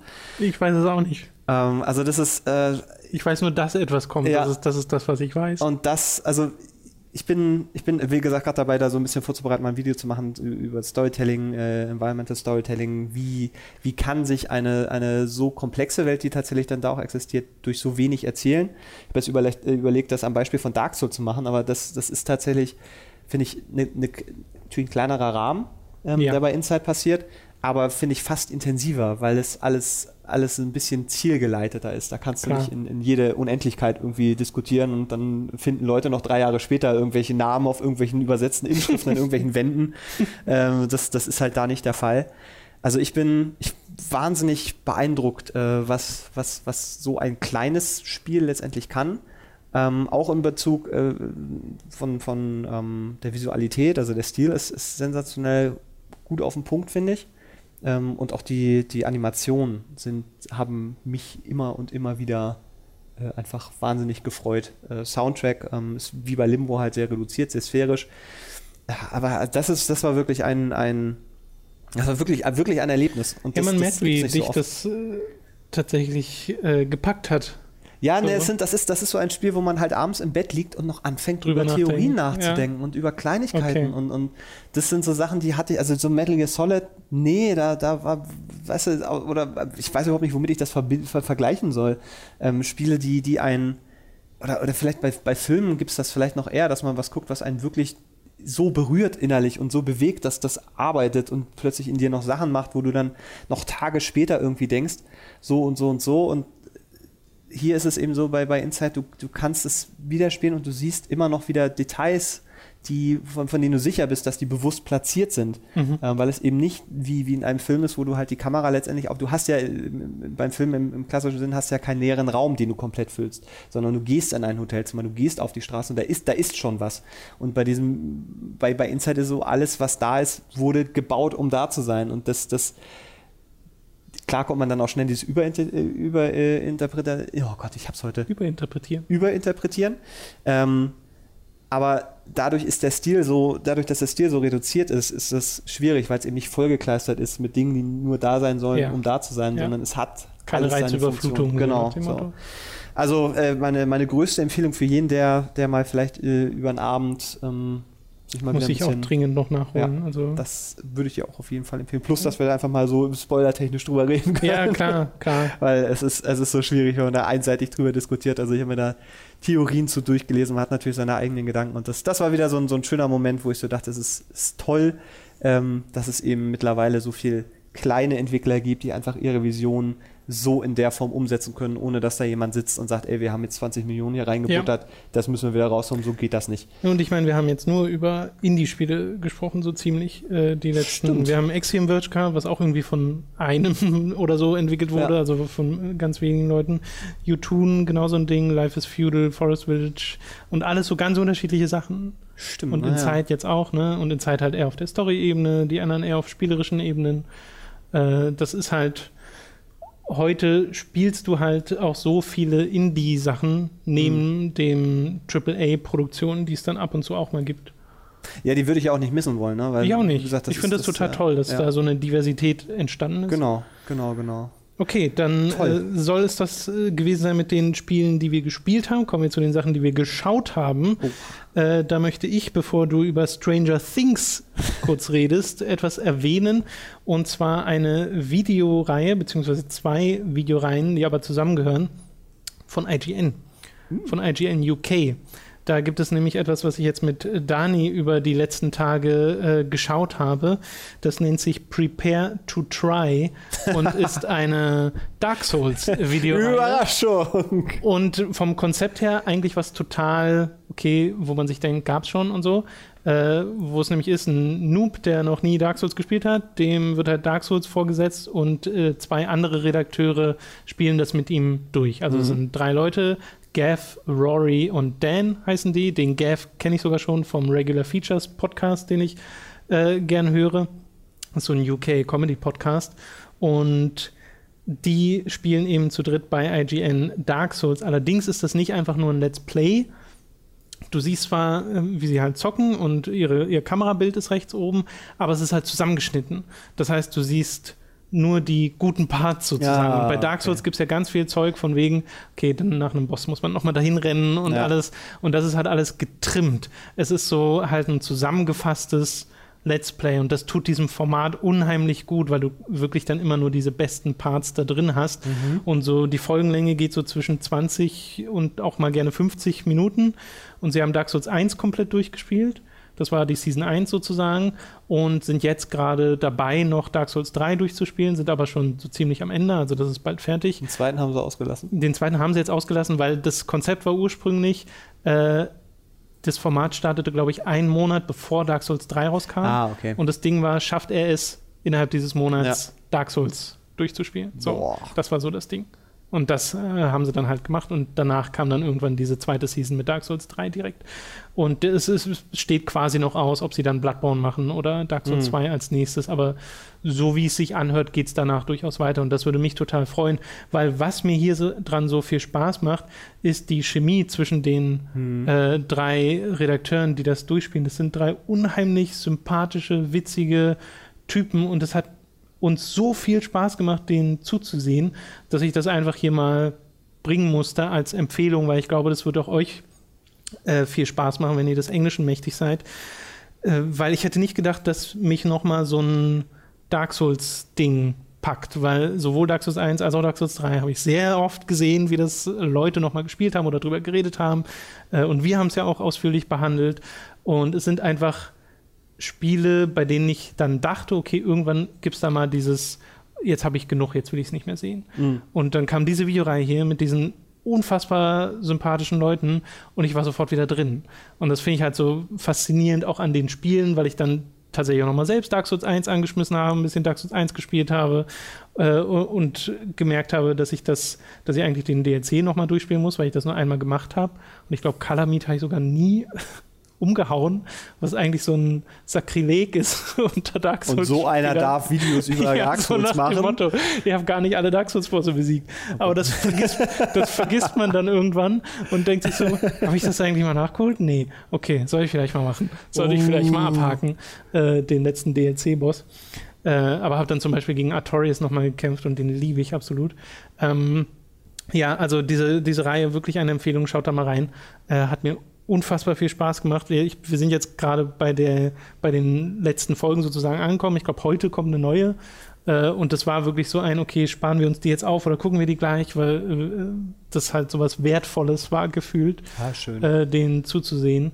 Äh, weil das auch sehr leichtherzig ist und so. Es gibt zwar immer so äh, diese, dieses gegenseitige ähm, ja, Anteasen, aber nie böswillig, so, obwohl die da teilweise wirklich quasi drei Stunden sitzen und an einem Boss scheitern, mhm. von denen du ja dann nur 15 Minuten mitbekommst, äh, gehen sie sich da nicht gegenseitig an die Kehle. Also du merkst einfach, dass das wirklich Freunde sind, die da ja. zusammen zocken.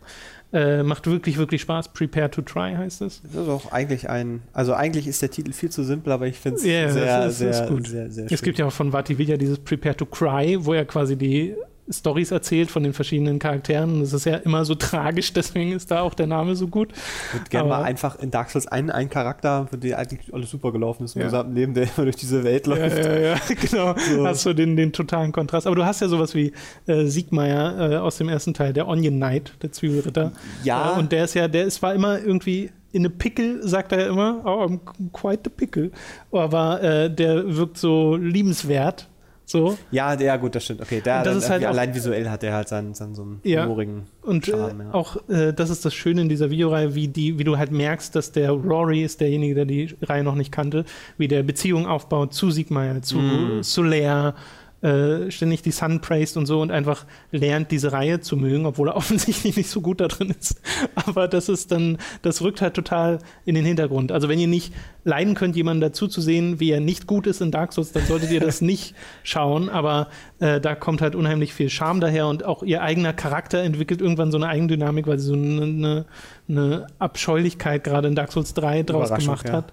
Äh, ja, ich, macht super viel das Spaß. Ist, das ist, glaube ich, auch was, ähm, weil er das, also ohne ihn jetzt wirklich zu kennen, aber es klingt so, als würde er, wenn er das alleine spielen würde, nicht, nicht machen. Also, nee, glaube ich auch nicht. Ich so. glaube, das wäre was, wo er alleine nicht weitergemacht hätte. Genau, dass sie da als Team quasi sitzen ja. und sich unterstützen ja. und ähm, auch dann dieser Druck nicht da ist. Weil ich habe gerade überlegt, wenn wir das machen würden ich, äh, und ich das spielen würde, ich, ich würde wahrscheinlich schnell einfach an dieses, weil ich, Robin braucht ja nur, nur, wenn ich dann irgendwie sterbe und Robin macht so, raste ich schon aus. Und das, das ist wahrscheinlich so ja, dieser, ich mein, dieser bei Unterschied. Uns, bei uns gibt es ja auch diese, wir haben ja auch Dark Souls und Dark Souls 2 gespielt gespielt, hat leider keins von beiden durch äh, ja. bei Time to 3, aber in beiden, in Dark Souls 1, bin ich halt derjenige, der da so ja. on edge ist die ganze Zeit, weil ich dieses Spiel ja zu dem Zeitpunkt wirklich nicht mochte. Ja. Also es war ja wirklich ein, ein, Ding von, okay, ich werde hier dazu gezwungen. gezwungen ja. äh, und in Dark Souls 2 war die Rolle dann mal umgedreht und äh, da tease ich ja Robin dann die ganze ja, Zeit. Äh, Gerade wenn du dich erinnerst an den Pursuer Oh ja. Wo das ewig gedauert hat, aber es ist sehr lustig, sich das nochmal anzusehen. Ja, ja, aber das ist, das ist halt eine andere aber, Art, das zu spielen. Ne? Nicht dieses äh, und ich glaube, wie gesagt, das ist die beste Entscheidung, die sie getroffen haben bei dem Ding, es zusammenzuschneiden, ist unfassbar ja. hilfreich, weil es halt so einen guten Flow bekommt und du nicht dir denkst, okay, jetzt muss ich hier 60 Stunden gucken, um das nachzuholen, ja. sondern die ganze Reihe vom ersten ist vielleicht 13 Stunden oder sowas. Also irgendwas so in dem ja, Sinne, dass du halt äh, durchaus einen machbaren Seriencharakter äh, da bekommst. Bestimmt auch Leute, die meckern, ne? Die sagen, ich will das alles ganz. Es ist erstaunlich positiv. Also es Echt? ist wirklich, wenn du IGN und YouTube-Kommentare so zusammenhörst, denkst du erstmal, hm, das kann ja nur. Grundsätzlich das, eigentlich YouTube-Kommentare bei ja, großen. Klar, genau. Aber da ist wirklich total herzig teilweise okay. in den Kommentaren. Da kannst du wirklich die Kommentare lesen.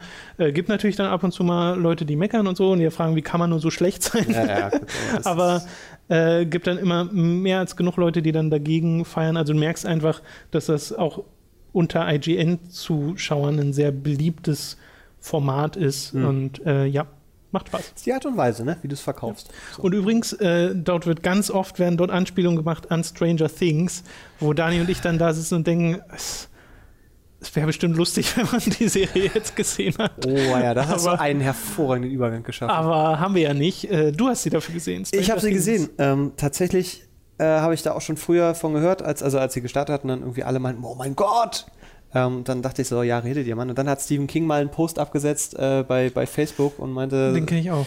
Das, äh, bla bla bla und so. Und da hat das sehr gelobt. Naja, er meinte doch irgendwie, dass es so sehr Stephen King irgendwie. Das war doch dieses. Ich glaube, kann sein, dass das später irgendwie. Also, ich, wenn ich gelesen hätte, dass Stephen King sagt, ich liebe die Serie, weil sie sehr Stephen King ist, hätte ich wahrscheinlich. Obwohl, so. kann sein, dass das. Ich weiß es nicht. Also, auf jeden Fall bin ich, bin ich so dann nochmal gedacht, okay, wenn, wenn Stephen King das mag, dann ist es vielleicht ein bisschen was anderes. Und dann habe ich auch äh, reingeguckt. Ähm, und habe die, äh, die, die Staffel dann halt auch innerhalb von, ich glaube, vom Wochenende dann halt weggehauen. Das sind ja nur acht Folgen und die sind so ungefähr immer eine Stunde lang. Mhm. Ähm, es ist eine, eine, ein Best-of 80er Jahre Horrorfilm Hommage. Horrorfilm wirklich? Ja. Ich dachte, es geht eher so in Mystery Acting. Nee, es ist, es ist schon, also ja, so, so setzt es an, aber ähm, es, es nimmt schon so sehr klare äh, Bezüge eben auch so zu Stephen King. Also es ist äh, gerade eben, was, was auch die, die, die, die ganze Storyline an sich angeht, das ist schon ich will das jetzt auch nicht spoilern, aber es ist halt, ich dachte halt permanent, ähm, oh, das kenne ich daher, oh, das kenne ich daher, ah, so. ah, das ist ja witzig. Deswegen Best-of. Ähm, genau, es, ja. ist, es ist wirklich so ein, so ein sehr, sehr liebevolles äh, Best-of. Mhm. Ähm, es geht so weit, dass zum Beispiel die Kapitelüberschriften halt eins zu eins von Stephen Kings, oh Gott, jetzt komme ich gerade nicht mehr aus, aus welcher Serie, aus welchem Film das war, ähm, ich glaube, unsere kleine Stadt oder irgendwie so. Also es sind so, so lauter Sachen, wo du sagst, das kenne ich doch irgendwo her und auch die Art und Weise und solche Sachen. Und dann okay. recherchierst du halt mal nach und dann äh, kommst du natürlich auf irgendwelche Buzzfeed Top 1000 Sachen, die, von denen ihr nie gedacht hättet, dass sie gar nicht Stranger Things, äh, Things erfunden hat. Bla bla bla. Ähm, grundsätzlich finde find ich die Serie sehr gut. Ähm, ich finde die ersten drei Folgen sensationell und dann hm. fällt es leider, finde ich, jede Folge ab. Ähm, es hat, das hat sowohl mit der Story zu tun, dann wirklich ein, zwei äh, Plotholes drin gewesen, wo ich die Hände über dem Kopf zusammengeschlagen habe. Ich so, das kann doch jetzt nicht, weil sie das jetzt nicht, also warum, warum? Und dann wird das auch nicht aufgelöst. Äh, das, das Sind das dann, dann, Sachen, die noch aufgelöst werden nee, könnten nee, oder einfach? Nee, also das sind wirklich so Sachen äh, aller, warum geht ihr denn jetzt nicht dahin? Ach warum so. erzählt ihr dem das denn nicht? Ach so. Ihr habt die sehen, ihr, mm. und dann sitzt du da und, und denkst du, das, die, ganze, die ganze Story würde eine komplett andere, äh, andere Wendung gerade nehmen, ja, wenn sie ja. das Offensichtliche okay. nicht jetzt tun würden. Und, und das, das waren so Sachen, die, die mich dann gerade nach hinten raus ein bisschen aufgeregt haben. Da hatte ich so das Gefühl, die, die, die mussten, weil sie wollten, aber eigentlich hat, das, hat die Story eigentlich was ganz anderes erzählt. Also das, das waren so ein bisschen äh, meine Probleme, so inhaltlich inhaltlicher Natur. Ansonsten schauspielerisch muss ich sagen, ich wahnsinnig begeistert von, von der Besetzung. Ähm, durch die Bank wirklich äh, absolut überzeugend gespielt. Äh, hast du ja manchmal, dass du so gerade bei Fernsehserien dann ähm, einen hast, der dann nicht so richtig schauspielert. Oder gerade so bei Kindern ist das ja immer sehr schwierig. Mhm. Also so, nicht in die Kamera gucken, nicht ja, in die Kamera gucken. Ja, Kai, das war jetzt der beste Take, nehmen wir jetzt. Ja. Und das ist hier halt nicht der Fall. Also das ist durch, durch die Bank weg wirklich sehr, sehr gut. Die Ausstattung ist, ist grandios. Ähm, dadurch, dass es in den 80ern spielt, ähm, hatte ich vorneweg irgendwie dachte ich, ja, ist ja wieder klar, was jetzt kommt. Das ist so ein, so ein, wir zelebrieren die 80er Jahre, was auch passiert, aber mehr so auf dieser inhaltlichen Schiene. Äh, da kam gerade, keine Ahnung, der Film raus, da kam Friedhof der Kuscheltiere, Poltergeister und das, das wird auch, nimmt auch alles so seinen Bezug. Ähm, aber es, es, es feiert sich nicht im äh, Sinne, guck mal hier, wie geil wir das in hm. die 80er Jahre dargestellt haben, sondern es sind halt so Sachen, in den 80ern hast halt diese ganze Handy-Geschichte nicht gehabt. Das heißt, da fallen schon mal ganz, ganz viele Sachen irgendwie weg. Ja.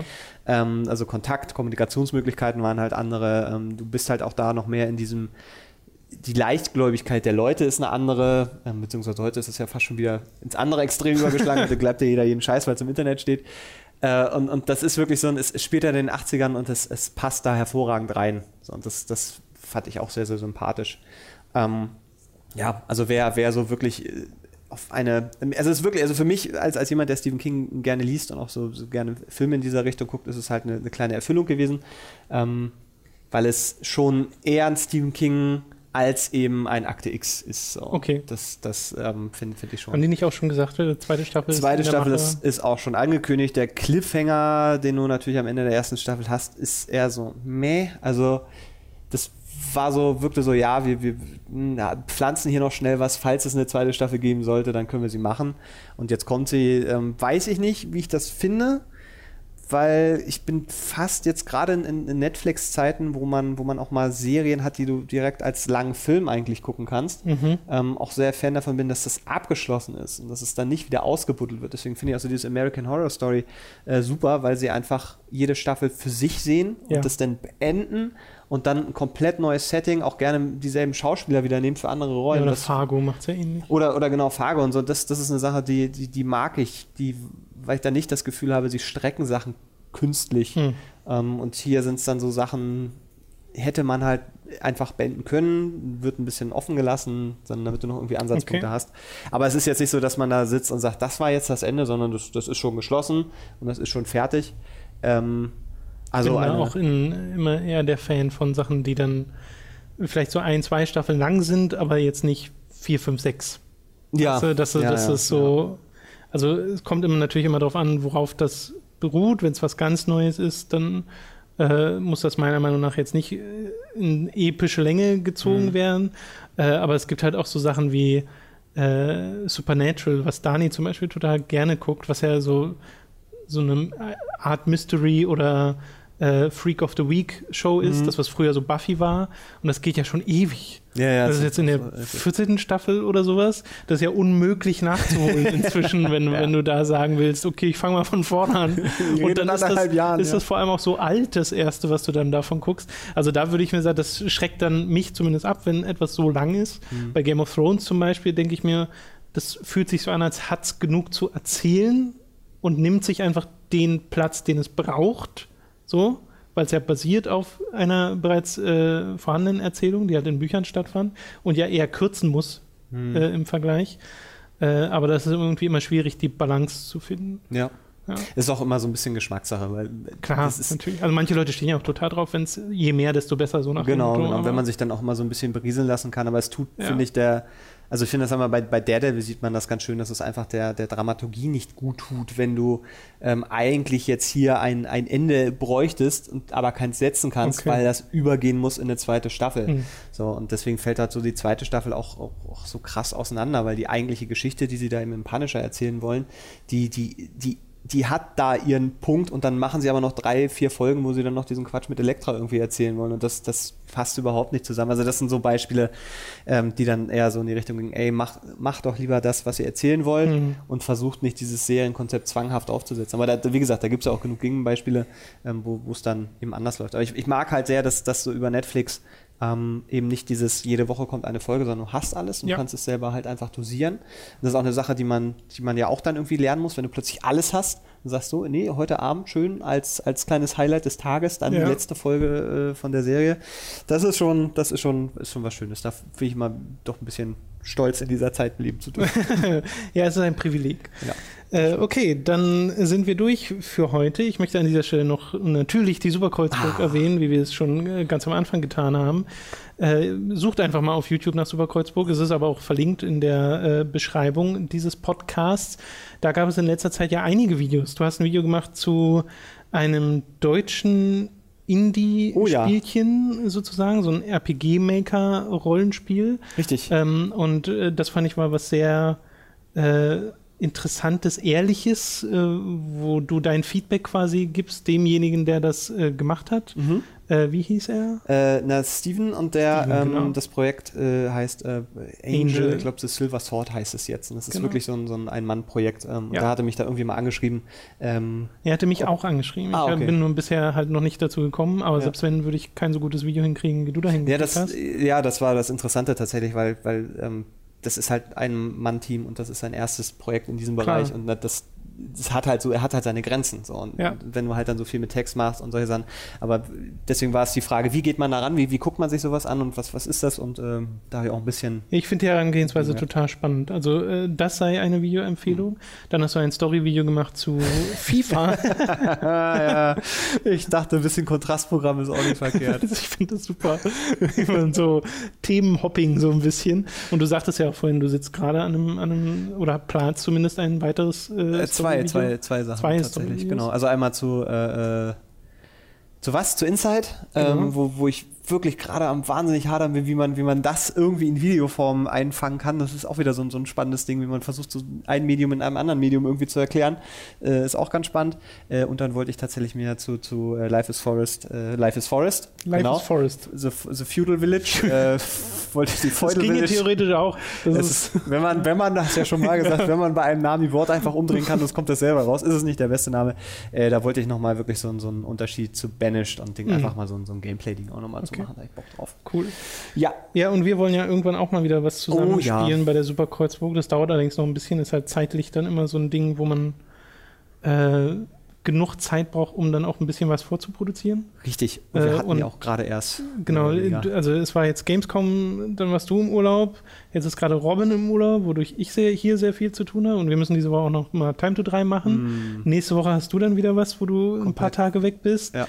Äh, irgendwann im Oktober will ich dann mal Urlaub machen, Ja. deswegen ist es halt gerade so ein, so ein Hin und Her. Wir hoffen aber, dass wir es hinkriegen. Ich will das, was wir dann als nächstes spielen, ja tatsächlich schon seit Monaten mit dir spielen. Oh, äh, das ist schon eine ganze Weile her, dass ich das zum ersten Mal angesprochen habe. ja. Ähm, seht ihr dann, würde ich Das, sagen. das, ich sage mal, das, da wird, glaube ich, keiner so richtig mit rechnen. Ja. Ich am allerwenigsten. Ja. Das wird gut. Oh, es wird dir gefallen? Schön war's. Ja, äh, fand ich auch. War ein schöner Podcast, hat sehr viel Spaß gemacht mit dir. Uns könnt ihr natürlich auch unterstützen. Über patreon.com slash hooked kann man das finanziell monatlich tun. Da freuen wir uns sehr drüber. Über audible.de slash hooked, unseren Affiliate-Link, könnt ihr euch ein kostenloses Probe-Abo bei Audible holen. Da bekommt ihr einen Monat umsonst und damit auch ein Hörbuch umsonst.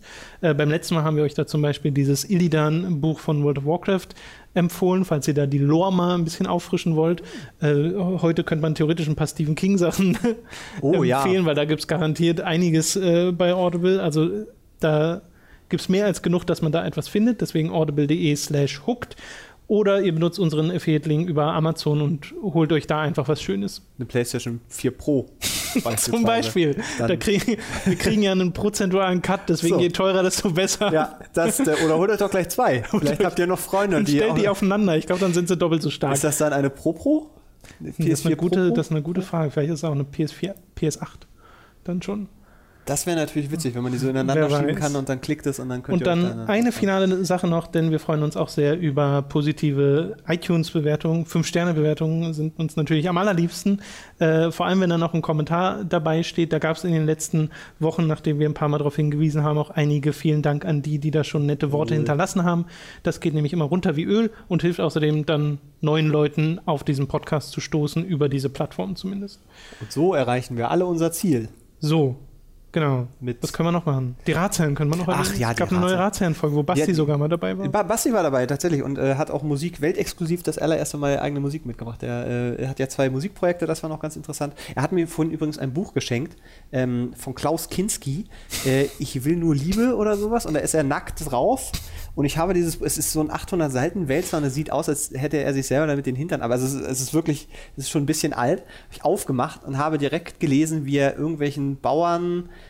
Schweinebauern am liebsten die Gedärme rausgezogen hätte und sie ihnen damit ihr freches Mundwerk gestopft.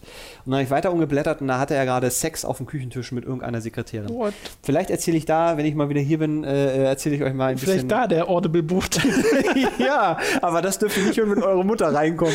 Das könnt ihr nicht mit, das ist Kinski, das ist Kinski-Sprüche dann irgendwie, da habt ihr also, Gott, oh Gott, die lässt euch nicht mehr nach Hause oder raus. Alles Also, klar. äh, vielen Dank, Mats, äh, dass du mir Äh, Gesellschaft geleistet hast. Äh, an alle anderen, wir hören uns nächste Woche. Bis dahin. Tschüss.